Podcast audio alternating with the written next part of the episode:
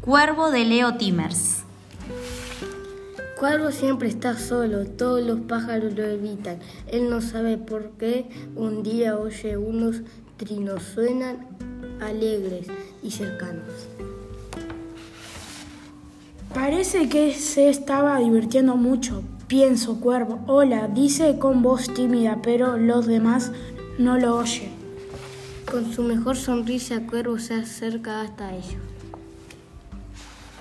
Los pajaritos se han asustado y con el corazón a cien huyen volando de un lado para otro. A una distancia prudencial empiezan a trinar de nuevo. Negro exclama el pinzón. Es negro como el carbón, de la cabeza a la cola, ni una manchita de color, añade la cotorra. Este no es de fiar. Uy, dice el carbonero, aterrorizado, seguro que es muy malo. Cuervo lo había oído todo, nunca se había sentido tan negro. Soy un monstruo, murmura, un espantapájaros cubierto de y plumas. ¿Cómo me gustaría ser diferente? ¿Cómo me gustaría ser si ya lo tengo? De pronto a Cuervo se le ocurre un plan. Cuervo se va toda prisa a reunir todo lo que necesita. Ya no daré miedo a nadie. Cuervo sonríe y se pone a trabajar. Inmediatamente al acabar parecía que hubiera sucedido un milagro. Cuervo es un carbonero.